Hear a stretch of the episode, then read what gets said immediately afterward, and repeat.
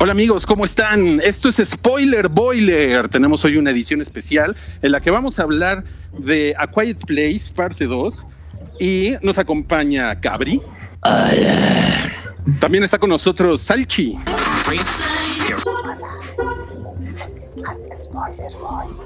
No mames, no se oye nada.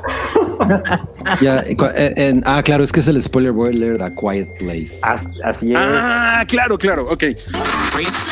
Y también tenemos la participación especial de Toby. Buenas tardes. Buenas tardes. Más educado que todos. Obvio, obvio. Es que pasó. Tienes una voz muy varonil, Toby. Gracias, gracias, gracias. Se aprecia. La... Aquí Muy bien. estamos.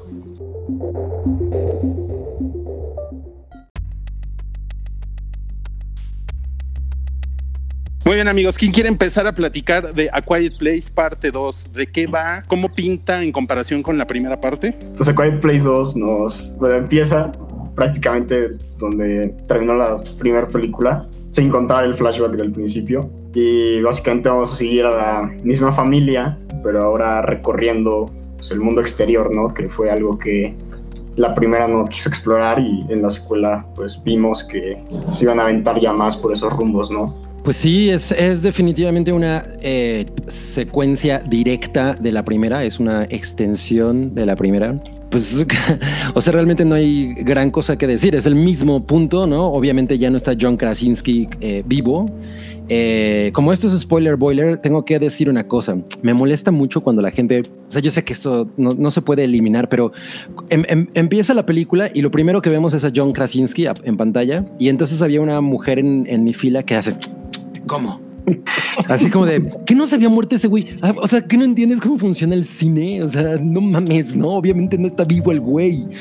Pero ese tipo de cosas me incomodan mucho, me molestó. Hay Eh, pocas personas que sepan que es un flashback cosas así. Ah, sí, ¿por qué no te esperas a que empiece la puta película? Lleva cinco segundos, güey. No mames, ¿no? Relaja el esfínter, señora. Aquí se trata, uno, yo, yo, pen- yo hubiera pensado o pensaba cuando veíamos el tráiler que en realidad se iba a tratar como de Killian Murphy es un hijo de puta, ¿no? Sí.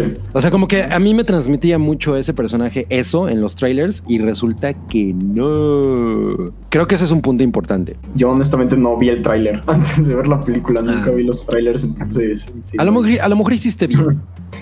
Tal vez. Toby está tomando las enseñanzas de Rui. Exacto. Uh, ¿Qué es esto? Porque, pare- porque parece que hay un error técnico. Espera. ok, espero que no. No te hayas hecho del baño. Porque hecho, eso- incontinencia. Eso, eso me pasó en A Quiet Place 2. Un error técnico. A ver, O a sea, ver, a ver. ¿saliste al baño? Sí. No mames, qué, Ah, qué horror. Dura hora y media, o sea, ¿por qué no? Exacto, por qué no sí, exacto. No, no, no te tomes tu big gulp. Pues miren, yo sí vi el tráiler. eh, yo soy esa clase de persona. Y, y me gustó mucho la película original. Y es esa clase de historias que dices, ok, va a haber una secuela, lo entiendo, ¿no? El dinero es poderoso, pero ¿qué otra razón hay para, para extender la historia, no? y ya se ha mencionado que eh, A Quiet Place, ahora le podemos decir parte 1, eh, tiene sus similitudes con The Last of Us, el videojuego de PlayStation, Sí, sí, y era sí. como, ok, bueno, si, si, si The Last of Us tienes parte 2, eh, siempre hay maneras creativas de continuar la historia, ¿no? ¿no? No que todo sea con el mugroso dinero. Entonces yo tenía mucho esa curiosidad de qué va a pasar con, con la secuela. Y la verdad es que sí salí convencido de que tiene razones para existir al punto en que vería una tercera parte. No sé si después de la tercera parte, porque ya está confirmada, vería una cuarta, pero ahora que el universo se ha extendido de una manera como se ve que sucede con Killian Murphy y otros sobrevivientes en, en- en- en el ataque alienígena, eh, definitivamente creo que hay, muchas historias que contar aún. Es- eso me entusiasma, pero conforme han ido pasando los días, porque solo como fun fact, eh, he olvidado ciertas cosas de la película porque yo la vi en preestreno. Creo creo que también Cabe la vio en preestreno. Entonces eso Sí. fue hace como dos semanas, ¿no? Más o menos. Pero en este lapso de tiempo, siento que me quedo con la primera película. O sea, considero que la secuela está bien, no, no, no, no comete errores. Les digo que quisiera ver la tercera parte, pero la primera establece reglas que son, a mi parecer, mucho más interesantes que la segunda. Por ejemplo, la primera parte se llama A Quiet Place y los personajes actúan siguiendo esa línea. En la segunda parte, eso francamente les vale madres. O sea, es una película muy escandalosa, ¿no? para, para llamarse Quiet Place parte 2. Y siento que es algo que John Krasinski quien ahora no solo dirige, sino que escribió en su totalidad la película, fue una de las cosas que dijo, ok, no puedo cometer las mismas cosas que hice antes, porque esto tiene que ser fresco, pero familiar al mismo tiempo. Eh, lo complicado de hacer una secuela. Y lo que decidió hacer fue, ok, hay mucho que hablar de este mundo, de estos alienígenas, por eso me interesa mostrar el inicio, la llegada de estos seres a nuestro planeta, pero la parte del silencio la mata, o sea, la arranca de la historia. ¿Estamos de acuerdo? No, y eso es justo lo que yo decía. Yo siento que a diferencia de la primera película, no sé cómo lo vivieron ustedes, pero por ejemplo yo sentí algo que me gustaba mucho la primera parte era cómo manejaban la tensión. Yo me acuerdo que todo el tiempo cuando lo fui a ver al cine era, un, era tensión en todo momento y eso era una cosa que me encantaba. No sé, en esta segunda parte no sentí casi nada de momentos de tensión tan buenos que tenía la primera parte siento que sí dejó de ver bastante en ese sentido. Y hubo momentos muy buenos, pero que se pudieron haber hecho incluso mejores, pero si no, no lo sentí.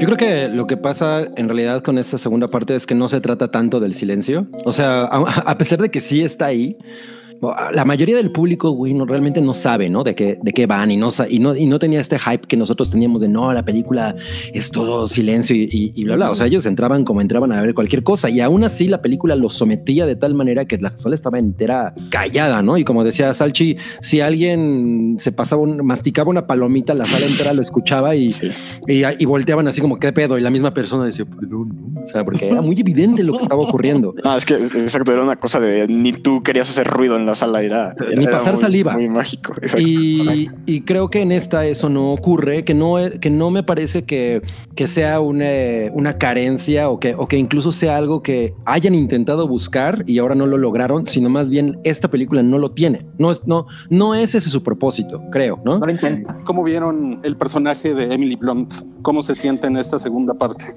A mí me parece muy cabrón que ella ya, ya no tiene a, a su esposo, o sea, ya no son una pareja que, que con estos tres hijos, ¿no? Ahora ella lo tiene que hacer todo, ¿no? Entonces, eso yo siento que le aumenta un grado de, de pues de dificultad, ¿no? Así que es, como un level up para ella y, y, es, eso a mí las, la hacía un poco más tensa porque si era como, güey, no mames, pobre mujer, ahora ya está ella sola, ¿no? O sea, ya no es una pareja de adultos cuidando a, a, sus hijos, no tiene nada que ver con que, ay, ella es mujer y el hombre y era más resourceful, no, simplemente ella ya está, ya está sola y entonces pues tiene que cargar con tres mocosos, ¿no? Yo siento que una de las como virtudes que más guarda la película, creo que sigue siendo los personajes. O sea, yo creo que la única razón por la que seguiría siguiendo la historia y, como dices, Alchi, una tercera parte, son los personajes. Y en el caso de, del personaje de Emily Blunt, yo creo que lo manejaron bastante bien, como dice este. El hecho de que ya no tenga el esposo y ahorita tenga que cuidar pues a los tres mocosos estos, creo que se vio bastante bien y yo creo que sí fue, pues no sé, o sea, no noté como un personaje muchísimo más fuerte que tenía momentos muy buenos. Emily Blunt da una actuación bastante formidable, entonces está bastante bien. La noté bastante bien, no tengo ningún problema, la verdad, con, con Emily Blunt. El personaje. O sea, no te la quieres madrear. No. a ella no. Porque alguien querría madrear. Al, chamaco sí, no. A ese personaje. No. yo creo que una cosa que, por ejemplo, Chocomiao decía que a mí me pareció muy acertada es que el chamaco en realidad es la audiencia. O sea, él, el niño, seamos muy realistas, reacciona como cualquier persona de nosotros reaccionaría en esa situación, porque él... Con miedo. Imagínate, es un chamaco que, Rui preguntaba, ¿y por qué se sale? Güey, el güey no, tiene a la mamá ahí ni nada. O sea, la neta es que la tensión de estar, de estar ahí el güey solo sin saber qué chingados está pasando alrededor, ya está perdida la hermana, se fue el otro cabrón, se fue la mamá, él está solo, ¿no? O sea, creo que todos de niños en algún momento nos dijeron, quédate aquí Y pasaron horas y dijimos, no mames, tengo que salir a ver qué pedo, ¿no? A ver, a ver si me, si, si saliendo a asomar la cabeza veo si vienen a lo lejos o yo qué sé. A mí eso me parece una, re- una reacción bastante genuina. Yo lo, que- yo lo que vi ahí es que no está como, como muy bien construido eso, como que es una cosa que simplemente das por Mm, hecho y ya. Puede ser, O o puede sea- ser que sea muy, que, que la manera en la que ocurre sea random. O sea, sabes Sí, que como que entiendo, de a- repente ya está oscuro. Es que nada más sucede. es que entiendo a qué te refieres. A lo mejor como que sale y ya de pronto regresa y como que, y tú como, como que dices, ¿de qué sirvió eso? O sea, en, en, en cuanto a la historia o en cuanto al desarrollo de lo que ocurre, ¿por qué vimos eso? ¿No? O sea, igual y lo pudo haber hecho y, y nosotros no lo hubiéramos visto como audiencia y hubiera pasado exactamente lo mismo, porque eso no hace avanzar la historia de ninguna manera. A mí lo que me pasa con Emily Blunt en la segunda parte es que se nota cabrón que le queda claro su papel, ¿no? Es decir, está sola, ¿no? Es el adulto a cargo, entonces pues tiene que comportarse de una manera pues mucho más varaz, ¿no? Se nota, por ejemplo, en esta escena donde ella activa, ¿cómo se dice en, en español? Los sprinklers para que suelte agua A los rociadores. rociadores, exacto, y para que alguien no sepa ubicarla eh, espacialmente. Entonces tiene esta clase de ideas que pues, son entretenidas y son, son, son frescas y que se entiende que es la secuela. Entonces hay, hay cosas que los personajes han aprendido, pero claramente el guion tiene otras ambiciones para, para ella. Por ejemplo, es muy evidente a lo largo de la trama, sobre todo al final, que los es- las estrellas de la segunda parte son los niños, ¿no? O sea, ellos toman el rol de nosotros somos los que nos vamos a hacer cargo de la amenaza. Entonces, eh, a diferencia de la primera parte donde eran los dos padres los que se tenían que hacer cargo de esto, entonces está esta, es, es- esa combinación de factores. Emily Blunt, su personaje, ya sabe lo que tiene que hacer, pero eh, ella no es la estrella de esta película. ¿no? Ella, ella termina siendo ahí un personaje medio secundario que cuando participa lo hace poca madre, pero claramente todo se enfoca a que los dos hermanos, ¿no? porque pues está el bebé que pues solo se dedica a sufrir, los dos hermanos son los que se encargan de, ok, nosotros tenemos que hacer ciertas cosas, la hermana lo hace de una manera mucho más heroica, ¿no? Siguiendo el ejemplo de su padre, a pesar de que pues, le costó la vida. Y el hermano, eh, estoy de acuerdo con lo que decía Cabri y que le dijo Chocomeo, es, es este personaje que se comporta como seguramente nosotros lo haríamos, que es estamos completamente aterrorizados, ¿no? Estas criaturas enormes nos pueden destrozar, ¿no? O sea, vimos cómo destrozó a nuestro hermano menor y, y nunca más supe más de él, eh, pero pues entiendo que hay una manera de, de- de eliminarlos y qué cabrón que me toque a mí ser ese, pero pues evidentemente lo termino haciendo, ¿no? Es que Eso pinta un mejor escenario para la tercera parte. yo creo que, por ejemplo, en la primera parte conocemos a la familia y sabemos que ellos tienen ciertos protocolos para sobrevivir. Por ejemplo, lo de las luces rojas cuando regresan de la cascada y se dan cuenta que está dando a luz. Esa es una parte donde ustedes dan a entender que ellos saben cómo, qué hacer en situaciones de, de peligro, ¿no? Y en esta segunda parte, pues obviamente salen a lugares que no conocen, salen a lugares que la audiencia tampoco conoce. Entonces yo creo que tienes razón al decir que ellos, o sea, el, el niño y el personaje de Cillian Murphy también, yo creo que son los que nos van a, se van a encargar de presentarnos el mundo en el que ahora viven, ¿no? Cabri, dile que es Es, Killian. es Killian, Killian. Toby. Es Killian. Va, va. Gabriel Mamón.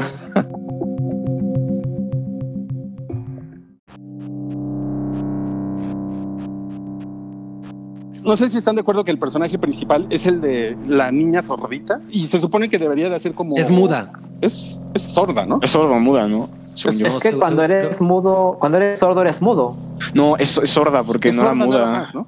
Sí, Sí, sí sorda porque, ajá, hablaba con, con el personaje de Killian Murphy. Bueno, medio tienes habla. razón, tienes sí, es cierto.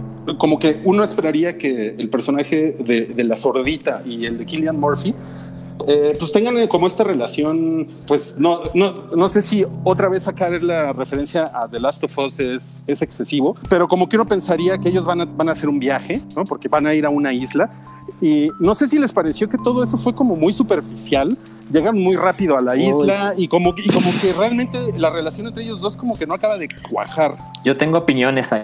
Ya también. A ver, a ver. A ver, empieza, Toby, empieza. A ver, yo digo que la primera película era lo suficientemente especial y se podía mantener por sí sola como una, o sea, como una sola película. No creo que habría necesidad una secuela porque ahora que ya vi la secuela, siento que había más formas de explorar el mundo. Creo que se fueron muy fácil por lo típico del mundo postapocalíptico. Hay sobrevivientes allá afuera y está el campamento donde todo está bien, que es en este caso la isla, ¿no? Siento que la, la, la idea de hacer que, que, que, la niña buscara pues, a una figura paterna, en este caso, ¿no? Que se parecen The Last of Us, siento que era muy interesante y eso, el viaje de, de, buscar este grupo era padre porque te dan la idea de que tú no sabías si eran buenos, si, si era una trampa, si era algo así. Pero siento que al final se fueron por lo más, por lo menos arriesgado. La primera mitad de la película yo estaba literal después del flashback, que me parece que es espectacular, yo estaba así, ¿no? Así como, ok, ¿no? Ok, ok, las cosas estaban pasando frente a mí. Y yo estaba, pues sí, ¿no? Que es la secuela, ok, entiendo, ¿no? Un poco sorprendente, pero lo entiendo. Porque me parece que seguía una estructura, pues, medio obvia. Pero las, las cosas cambian, exacto, las cosas cambian cuando Killian Murphy le dice a la niña, me encontré unos botes.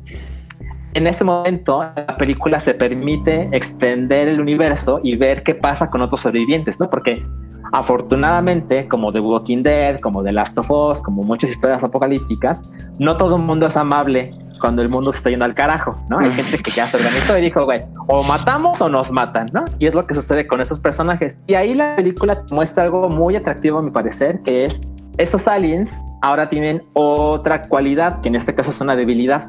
No pueden nadar. Ah, ok.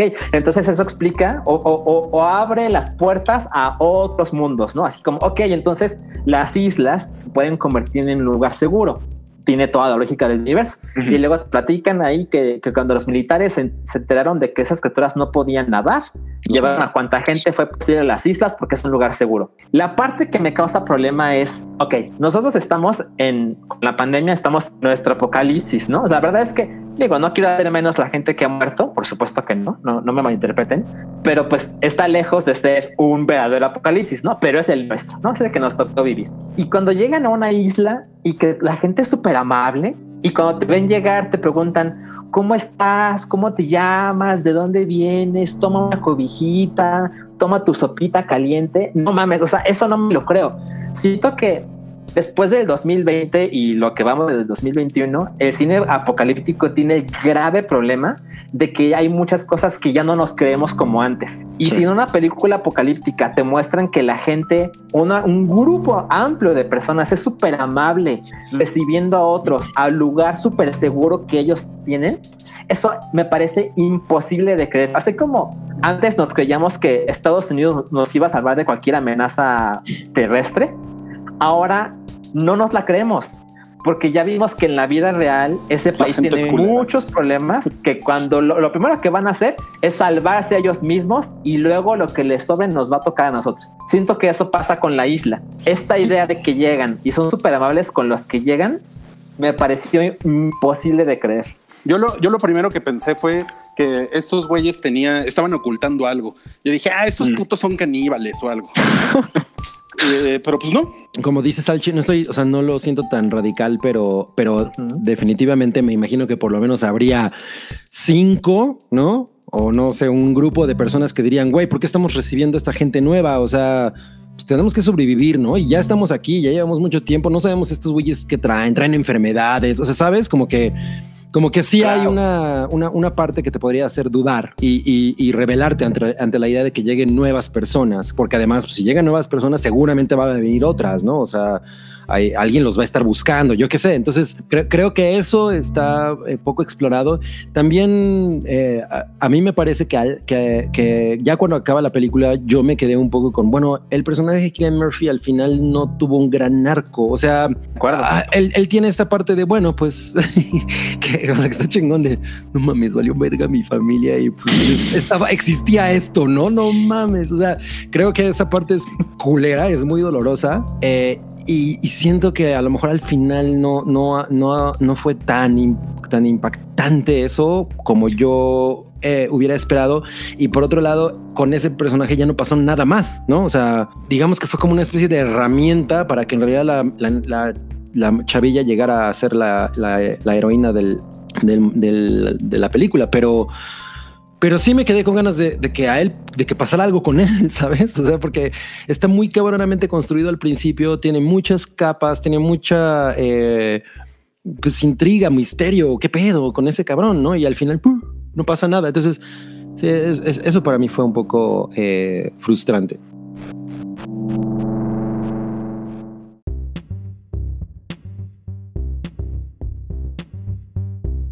¿Por qué no platicamos un poco de la, de la escena final donde sale la sordita como, como si estuviera sacando la, la espada de Excalibur de la piedra? Pues a mí me, me- me resultó muy emocionante, la verdad.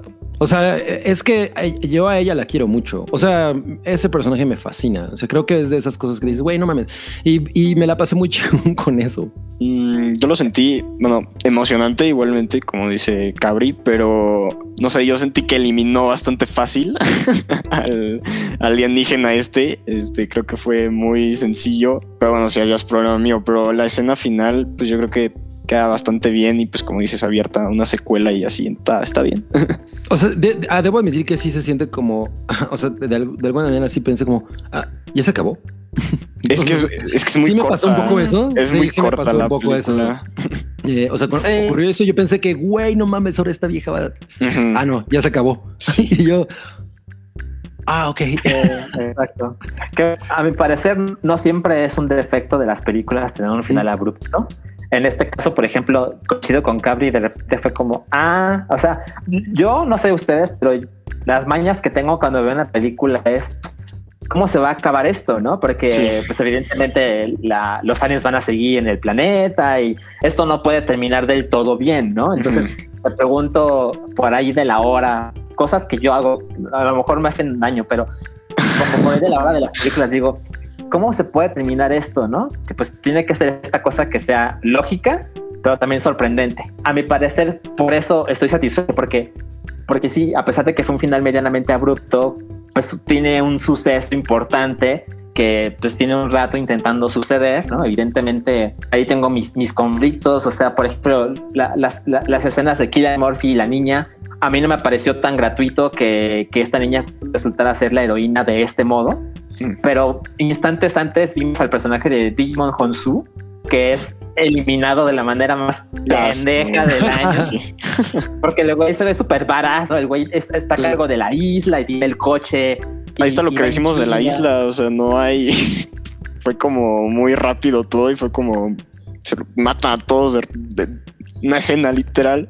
Ajá, exacto. Entonces, este güey va en el auto poca madre y de repente se paraliza porque dice, no, creo que, creo que me siguieron, ¿no? Y de repente lo jalan de- de- detrás de la puerta y lo, lo matan. Es como, ay, ¿por, por qué esas películas son tan necias en vamos a, a matar a un personaje que se ve varas de la manera más estúpida, ¿no? Pero bueno, me gustó mucho cómo está editado el final. O sea, cuando se ve lo que sucede con el niño y lo que sucede con la niña, evidentemente ahí son paralelismos que están muy chingonamente coordinados y fue como con lo que mejor me quedo de la película. O sea, no me interpreten, a mí sí me gustó, pero conforme han pasado los días considero que la primera es mejor, pero la segunda parte está editada y escrita de una manera muy inteligente, aún con los efectos de la I y demás.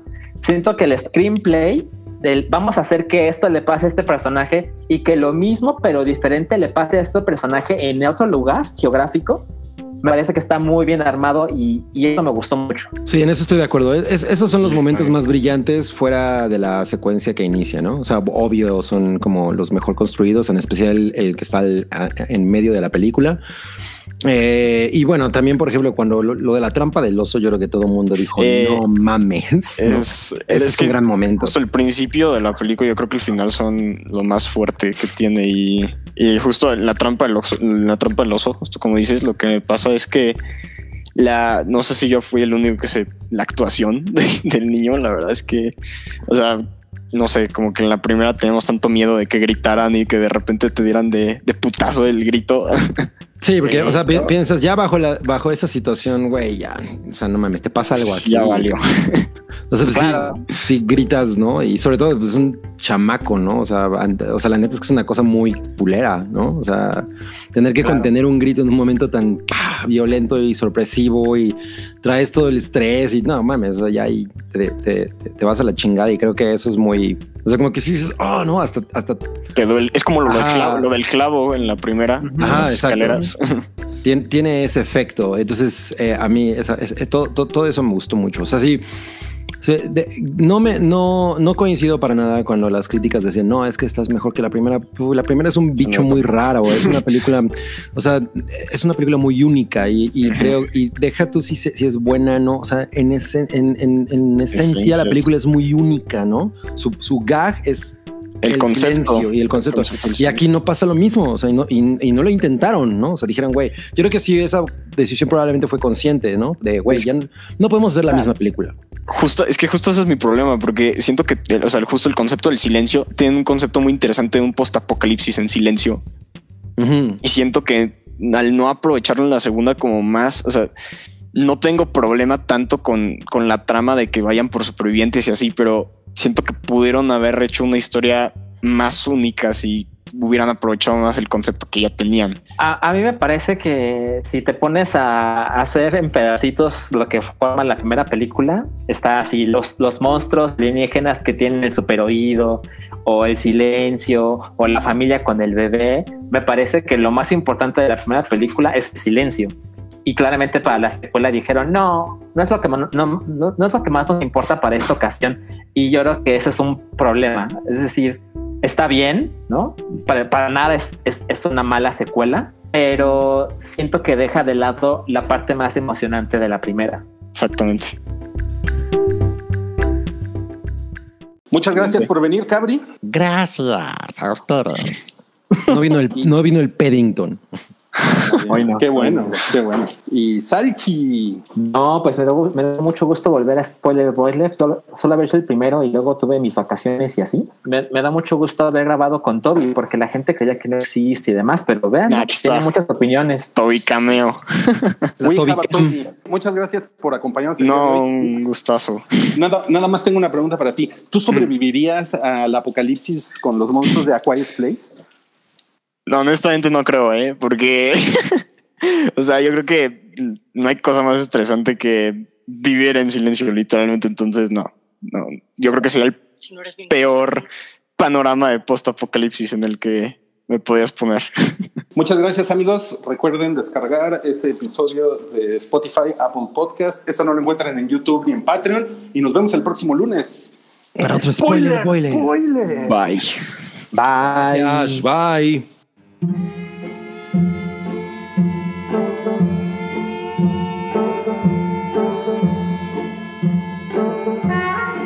Tu apoyo es necesario y muy agradecido. Aceptamos donativos para seguir produciendo nuestro blog y podcast desde patreon.com diagonal el hype.